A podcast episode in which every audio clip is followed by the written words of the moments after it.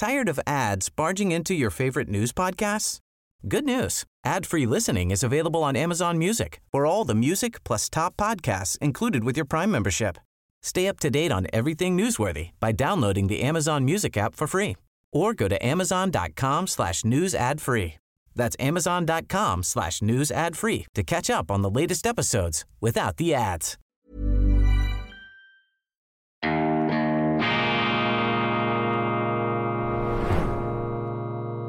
Diese Ausgabe von Weltwoche Daily wird Ihnen präsentiert von Kibun, dem Schweizer Pionier für gesundes Gehen und Stehen.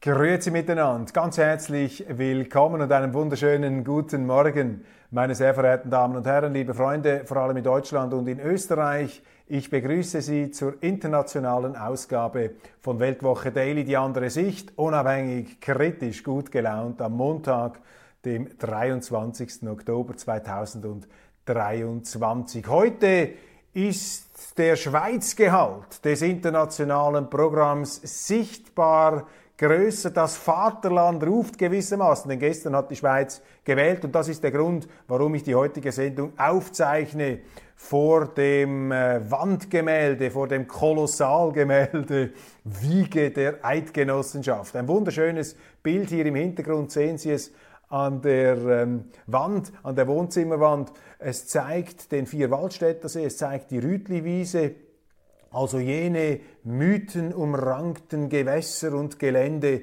in denen die Schweiz vor über 700 Jahren gegründet worden ist, wo diese Erfolgsgeschichte angestoßen wurde. Die Schweiz ist ja eine unglaubliche Erfolgsstory. Die Schweiz ist eine der ältesten und eine der erfolgreichsten Selbsthilfeorganisationen der Welt und ich bin als Schweizer sehr, sehr dankbar, Schweizer zu sein. Ich sage das natürlich ohne jede pausbäckige Überheblichkeit. Ich kann nämlich nichts dafür, dass ich Schweizer bin. Und ich kann auch nichts dafür, dass meine Vorfahren, unsere Vorfahren, ein derart geniales Wunderwerk der Demokratie geschaffen haben. Und das ist die Schweiz. Und ich komme dann auf die Wahlen zurück. Wir haben gestern gewählt in der Schweiz.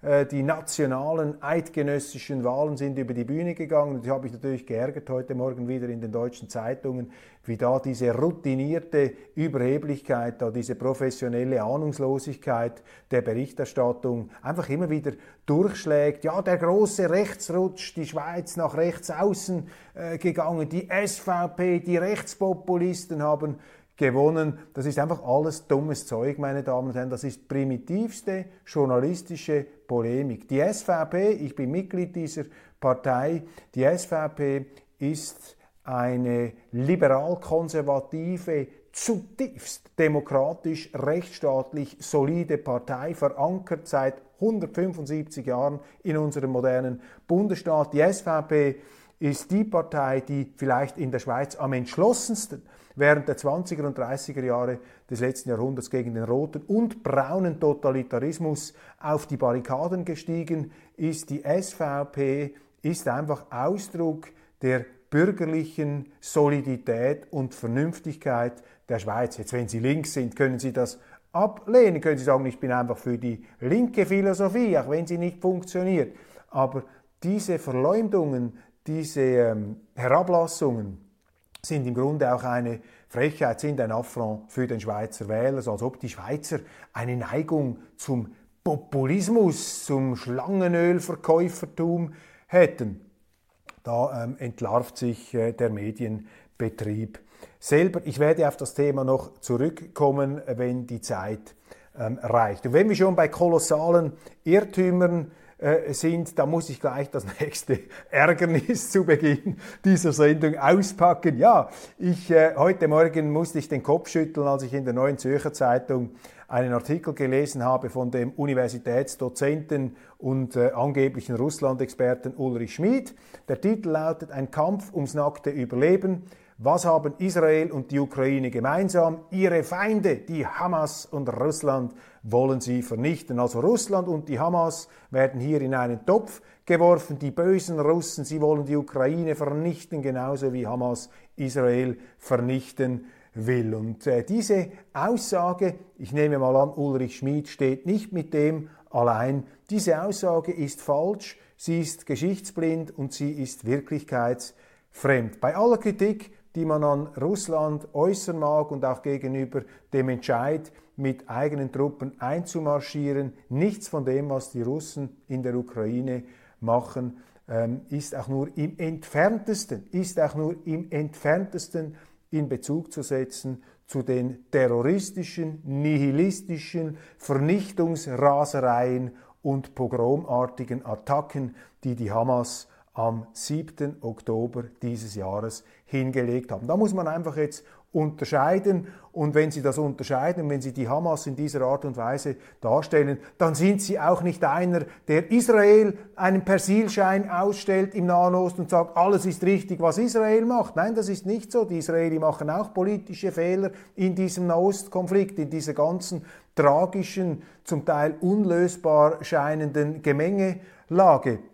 Aber man muss hier schon äh, die Nuancen, die Unterschiede und die krassen Differenzen nicht aus dem Blick verlieren. Die Hamas ist eine Mördersekte, die es sich auf die Fahnen geschrieben hat in einem Evangelium des Todes, wie ich das auch schon genannt habe, ein Evangelium des Todes. Die Hamas möchte die Juden umbringen und sie möchte Israel von der Landkarte wischen. Und ja, israelische Regierungen haben in der Vergangenheit auch mit der Hamas zusammengespannt, um die Palästinenser inwendig zu schwächen, die Vide et Impera, das ist alles ähm, zu diskutieren, das kann man kritisch sehen, aber man muss trotzdem die Unterschiede ganz klar hier benennen und darf das nicht in den gleichen Topf werfen. Und meine Hoffnung ist, dass jetzt dieser ganze Nahostkonflikt eben doch vielleicht auch dazu führen könnte, dass die Leute diese Unterschiede wieder sehen, dass sie die ganze überschießende Rhetorik, diese ähm, Anprangerungsrhetorik gegenüber Russland, diese absolutistische Verdammungsrhetorik, dass sie die vielleicht etwas zurücknehmen vor dem Hintergrund ähm, der Gräueltaten, die man jetzt im Nahen Osten gesehen hat. Und es ist weder eine Rechtfertigung von dem, was Russland macht, in jeder Hinsicht, wenn sie die Hamas in dieser Art und Weise kritisieren, noch ist ähm, diese Kritik an der Hamas eine Entschuldigung oder eine Rechtfertigung für israelische Fehler. Und ich habe manchmal den Eindruck, dass auch Zuschauer dieser Sendung hier äh, vielleicht das Gefühl haben, äh, dass das äh, gemacht wird. Das ist überhaupt nicht jetzt meine ähm, Position hier. Ich, ich, sehe die Fehler. Wir haben auch darüber schon berichtet in der Weltwoche. Selbstverständlich Trotzdem, glaube ich, ist es auch entscheidend, dass man das Mitleid, das Mitgefühl, das man ja haben kann und haben mag gegenüber den Palästinensern, dass das den Blick trübt auf die Realitäten in Bezug auf diese terroristische Organisation, die in den eben Verwicklungen politischen ähm, Ränkespielen des Nahen Ostens auch schon instrumentalisiert wurde von der israelischen Regierung. Meines Erachtens ist die Hamas eine Organisation, ich habe das auch schon gesagt, die den Nahostkonflikt, die das Elend der Palästinenser auch missbraucht um eine Auslöschung und eine Vernichtungspolitik der Israeli zu betreiben. Die gute Nachricht lautet in all dieser äh, Fürchterlichkeit, die gute Nachricht lautet, dass der Versuch der Hamas, hier die ganze arabische Welt äh, zu fanatisieren gegen Israel, das scheint mir nicht zu verfangen. Wir haben zwar Demonstrationen, in Berlin beispielsweise sind da Palästinenser auf die Straße gegangen, aber in anderen arabischen Staaten sehen wir nicht, dass da die Straße brennt und brodelt und kocht und auch äh, dieser fürchterliche, aus meiner Sicht, dieser fürchterliche Unfall ähm, um dieses Spital in Gaza ist bis jetzt mal sehen, äh, nicht geeignet gewesen, hier einen Brand ähm, auflodern zu lassen oder einen noch größeren Brand auflodern ähm, zu lassen. Ich möchte jetzt nicht allzu viel darüber sagen, ich habe schon einiges ähm, erwähnt und gedeutet in meinen letzten Sendungen. Zweite Hoffnung, die ich verbinde mit diesem Ostkonflikt, vielleicht ist das auch Wunschdenken, ich bilde mir ein, dass dieser Nahostkonflikt vielleicht auch eine Chance sein könnte, dass jetzt die Großmächte, die Supermächte, die Raubtiermächte wieder an einem Tisch zusammensitzen, um da auch den Iran ähm, unter Kontrolle zu halten, dass nun dieses äh, terroristische Geschehen nicht missbraucht, nicht benutzt wird, um da quasi die ganze Welt in diesen Konflikt hineinzuziehen. Aber da muss man aufpassen, denn Kriege können auch entstehen, wenn sie niemand will. Und ich glaube nicht, dass die Amerikaner, die Russen oder die Chinesen auch nur das geringste Interesse daran haben, dass jetzt auch im Nahen Osten noch ein größerer Krieg losgeht. Aber eben manchmal ist äh, die Tragik, das Verhängnis des Menschen eben so, dass auch Dinge passieren, die niemand gewollt hat. Das ist ja sozusagen das äh, Bild der ganzen griechischen Mythologie äh, der griechischen Tragödie, äh, die immer wieder gezeigt hat, dass der Mensch eben genau das heraufbeschwört, was er am wenigsten will. Und deshalb müssen wir vorsichtig sein, denn es irrt ja der Mensch bekanntlich, solange er strebt.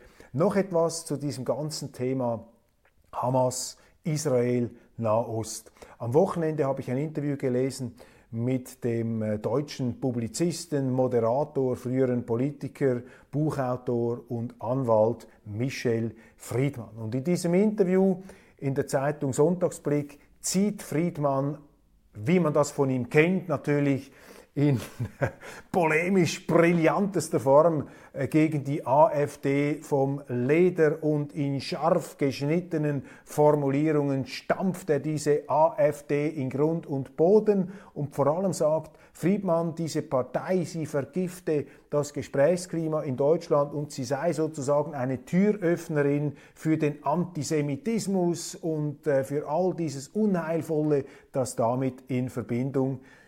Und ähm, als ich das gelesen habe, und ich kenne natürlich Michel Friedmann auch aus persönlichen Begegnungen, habe ich mich gefragt, ähm, ja, äh, nimmt ihm das eigentlich noch jemand ab, was er hier sagt, und glaubt er das vor allem auch selber? Denn auch hier, bei aller Kritik, die man ja an der AfD haben kann, wenn Sie jetzt die letzten zwei, drei Wochen anschauen, auch die Wortmeldungen der AfD, etwa im Bundestag, dann sehen Sie ja genau das Gegenteil von dem, was Friedmann jetzt hier äh, heraufzubeschwören ähm, äh, scheint oder heraufbeschwören möchte, nämlich die äh, AfD hat sich ja also, da bringst du kein Papier mehr dazwischen, hat sich ja auf die Seite Israel, Israels gestellt. Die haben sich ja überboten in Solidaritätsbekundungen. Das war ja das Auffällige.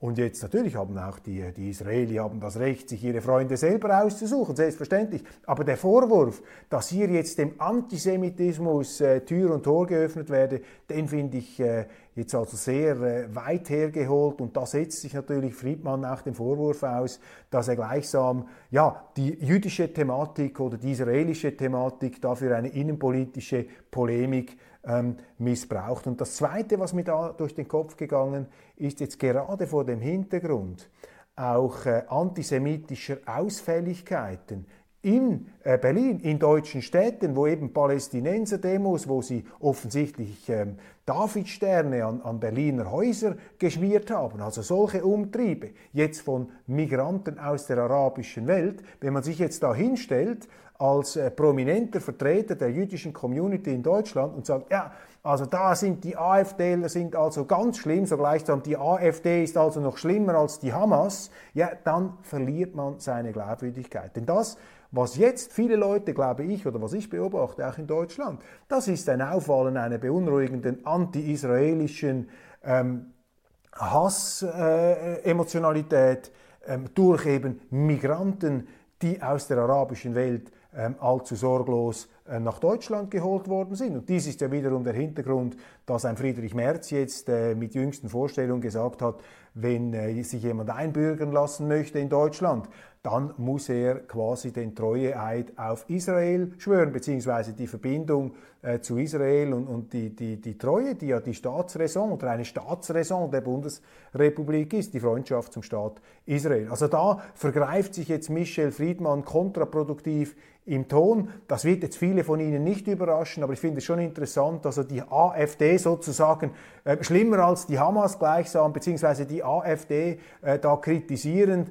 aber kein Satz dann darüber, wie in äh, deutschen Städten da der reale, die Judenfeindschaft, die Israelfeindschaft ähm, auf der Straße sich austobt, da macht sich Michel Friedmann, den ich auch schätze als, als polemischen Geist und als äh, sportlichen, äh, rhetorisch sehr beschlagenen Debattierer, da macht er sich meines Erachtens ähm, keinen ähm, Gefallen. Die NATO übt den Atomkrieg. Es ist interessant, dass äh, solche Übungen nun auch PR-mäßig ausgeschlachtet werden von der NATO. Die NATO möchte offensichtlich den, äh, den, dem Publikum zeigen, dass es sie immer noch gibt und dass sie nicht inexistent ist, denn diese Übungen hat es schon früher gegeben zeigt Ihnen aber nach wie vor den Grad der internationalen Anspannung und damit eben auch die Notwendigkeit, dass wir aus dieser Anspannung wieder herauskommen. Strategien gegen die Hamas. Ein israelischer Sicherheitsexperte heute Morgen in der Frankfurter Allgemeinen Zeitung. Israel kann nicht weiter mit diesem Monster an seiner Seite leben. Ähm, ja, wichtige Unterscheidung. Nahostkonflikt, Palästina, Israel, politische Fehler auf allen Seiten geschenkt. Selbstverständlich soll man darüber diskutieren. Die Hamas allerdings ist etwas sui generis, ist eine äh, terroristische Organisation, die außerhalb der Realpolitik steht, meines ähm, Erachtens.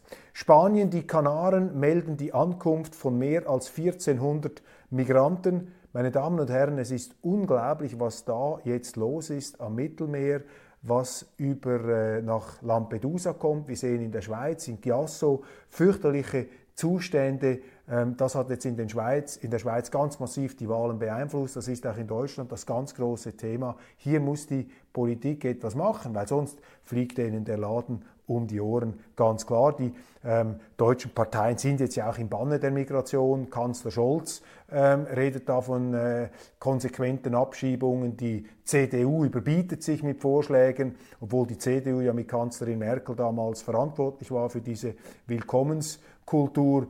Und dann haben sie natürlich die AfD für viele Deutsche das Original in dieser migrationskritischen Perspektive. Ähm, das Wichtige ist, dass man dieses Thema jetzt äh, wirklich auf der Agenda hat. Hoffentlich kommen dann früher oder später auch Lösungen. Salman Rushdie, der Mann, der mit den satanischen Versen berühmt geworden ist und dann äh, von Ayatollah Khomeini persönlich äh, quasi äh, vogelfrei erklärt wurde. Er hat den Friedenspreis des deutschen Buchhandels ähm, bekommen. Salman Rushdie, ähm, sicherlich eine Figur, die, die man bewundern äh, kann, die man bewundern darf und auch so einen Preis darf man vergeben. Er ist für mich allerdings trotz allem eine Persönlichkeit ähm, auch zwielichtiger Art.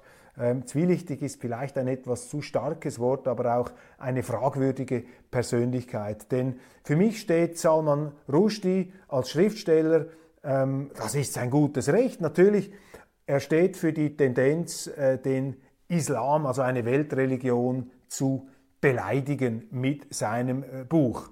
Und ähm, wir haben das auch bei den äh, Mohammed-Karikaturen gesehen. Ich war damals auch sehr empört, als diese unglaublichen Aufstände passiert sind, weil eine dänische Zeitung in den 2000er Jahren diese Mohammed-Karikaturen gebracht hat. Ich habe die auch damals veröffentlicht in der Welt und ich sehe das alles heute etwas äh, selbstkritischer, was ich damals gemacht habe. Nicht, weil ich mit, diesen, ähm, mit diesem Hass sympathisiere oder weil ich äh, finde, dass diese Fundamentalisten recht haben, wenn sie die Humorverbote machen, aber ich glaube, die künstlerische Freiheit, kann nicht darin bestehen oder die Freiheit des Westens kann nicht darin bestehen, andere Religionen zu beleidigen. Mag ja sein, dass wir im Umgang mit dem Christentum äh, keine Hemmungen mehr kennen. Gibt ja auch äh, international preisgekrönte Kunstwerke, wo ein Kruzifix in einen äh, Eimer Urin geworfen wird. Das wird dann abgefeiert äh, in der Kulturszene. Das finde ich äh, ziemlich dekadent, was da bei uns abgeht. Aber die Freiheit des Westens kann nicht darin bestehen, die religiösen Gefühle anderer Menschen zu verletzen. Das hat auch etwas Schäbiges, das sollte man nicht ungetrübt glorifizieren, aber es ist mir natürlich bewusst, mit solchen Gedanken macht man sich nicht sehr beliebt im, Umfang, im Umfeld jetzt mit dieser äh, Salman Rushdie Preisverleihung. Und dies ist auch kein Argument, um in irgendeiner Art und Weise zu rechtfertigen oder zu verharmlosen, was sie Salman Rushdie angetan haben. Und diese Drohungen, ich verurteile das aufs Schärfste, aber ungeachtet dessen ähm, plädiere ich auch dafür eine gewisse Zurückhaltung. Man könnte jetzt eine ganze Sendung darüber machen. Die arabische Zivilisation ist jetzt für mich auch nicht unbedingt die Zivilisation äh, der, des institutionalisierten Humors. Eher im Gegenteil, die Humorlosigkeit scheint mir da eine große Konstante zu sein. Der Opfermythos, immer den anderen die Schuld zu geben am eigenen Schicksal, das ist auch eine Haltung, die ich nicht nachvollziehen kann. Übrigens, die jüdische Zivilisation hat diesen Opfermythos in dieser Art und Weise nie kultiviert, obwohl die genügend Grund gehabt hätte, sich ebenfalls nur als Opfer zu sehen und mit dem Finger auf andere zu zeigen. Nein, ähm, äh, die, die, die jüdische Diaspora, die hatten ja über tausende von Jahren keinen Staat.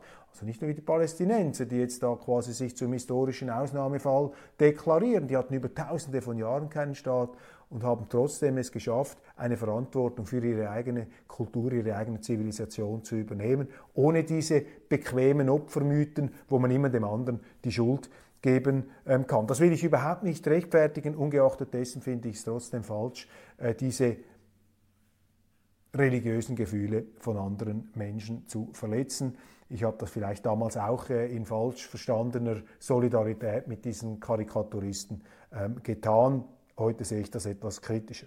Heute ähm, in dem, äh, im Bundestagsgebiet, quasi in der sogenannten, glaube ich, Bundespressekonferenz, wird Sarah Wagenknecht, äh, habe ich gelesen, ihre neue Partei vorstellen. Ja, das ist ein Gamechanger in Deutschland. Das ist etwas Positives hier, eine neue Kraft, eine sehr potente Politikerin, die da vor allem, glaube ich, im linken Lager ziemlich äh, eine ähm, Neujustierung auslösen wird. Ich glaube nicht, dass sie jetzt gegenüber der AfD massiv ähm, punkten wird. Vielleicht kann ja sein. Äh, ist auch nicht so wichtig, welche Partei am Schluss wo gewinnt. Entscheidend ist ja nur, welche Anliegen nach vorne kommen. Auf jeden Fall sehr interessant. Wir sind gespannt. Dann ähm, der frühere österreichische Bundeskanzler Sebastian Kurz äh, meldet sich in Medien zu Wort. Es findet ja ein Verfahren gegen ihn statt und äh, Kurz kritisiert die Vorverurteilung und auch äh, Verleumdung und Dämonisierung auf Vorrat, die da stattgefunden hat. Dies die Aussage des äh, früheren ähm, ja, Shootingstars der österreichischen Politik. Wahlen zum Nationalrat, Sieg für die Schweizer Rechten. In der Schweiz profitiert die SVP von der neu angefachten Migrationsdebatte und holt 29 Prozent der Stimmen. Die Grünen hingegen sind die größten Verlierer der Wahlen. Ja, noch einigermaßen zurückhaltend formuliert hier Johannes Ritter in der neuen Zürcher Zeitung, ja, in der Schweiz haben wir jetzt einfach eine Rückkehr zu den bürgerlichen, zu den soliden Werten. Die Leute denken nicht mehr primär über die Klimamodelle in 50 Jahren nach oder in 100 Jahren, sondern über die Stromrechnungen, über diese völlig außer Rand und Band geratene Migration. Wir haben in der Schweiz pro Kopf der Bevölkerung eine viel höhere Migration als eine illegale Migration als Deutschland. Die Neutralität natürlich, die Positionierung der Schweiz im Krieg, ein ganz wichtiges Thema. Die SVP war die einzige Partei, die die Neutralität der Schweiz ohne Wenn und Aber verteidigt hat. Alle anderen Parteien, insbesondere auch die FDP, haben die Neutralität aufgeweicht, wollten die Schweiz stärker da in internationale Fronten hineinbringen, gegen Russland äh, vor allem. Und das gutieren die Wähler in der Schweiz äh, offensichtlich nicht, beziehungsweise sehr viele Wähler äh, setzen da einen starken Gegenakzent. In Deutschland äh, haben Sie da auch äh, eine ähnliche Konstellation. In der Schweiz kann man sagen, alle Parteien gegen die SVP.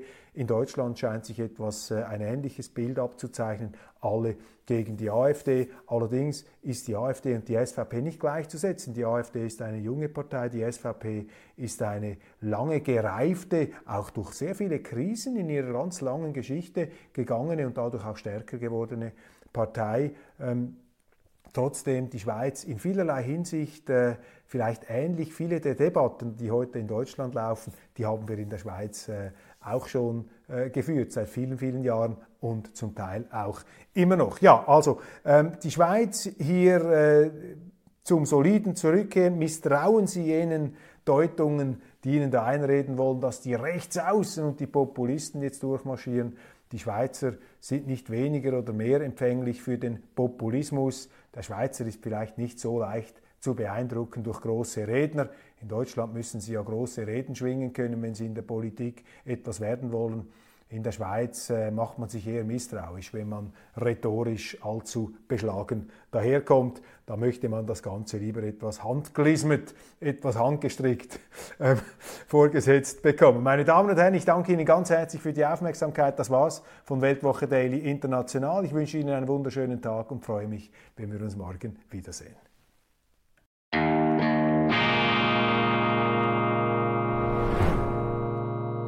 Diese Ausgabe von Weltwoche Daily wird Ihnen präsentiert von Kibun, dem Schweizer Pionier für gesundes Gehen und Stehen. Tired of ads barging into your favorite news podcasts? Good news. Ad-free listening is available on Amazon Music for all the music plus top podcasts included with your Prime membership. Stay up to date on everything newsworthy by downloading the Amazon Music app for free or go to amazon.com slash news ad free. That's amazon.com slash news ad free to catch up on the latest episodes without the ads.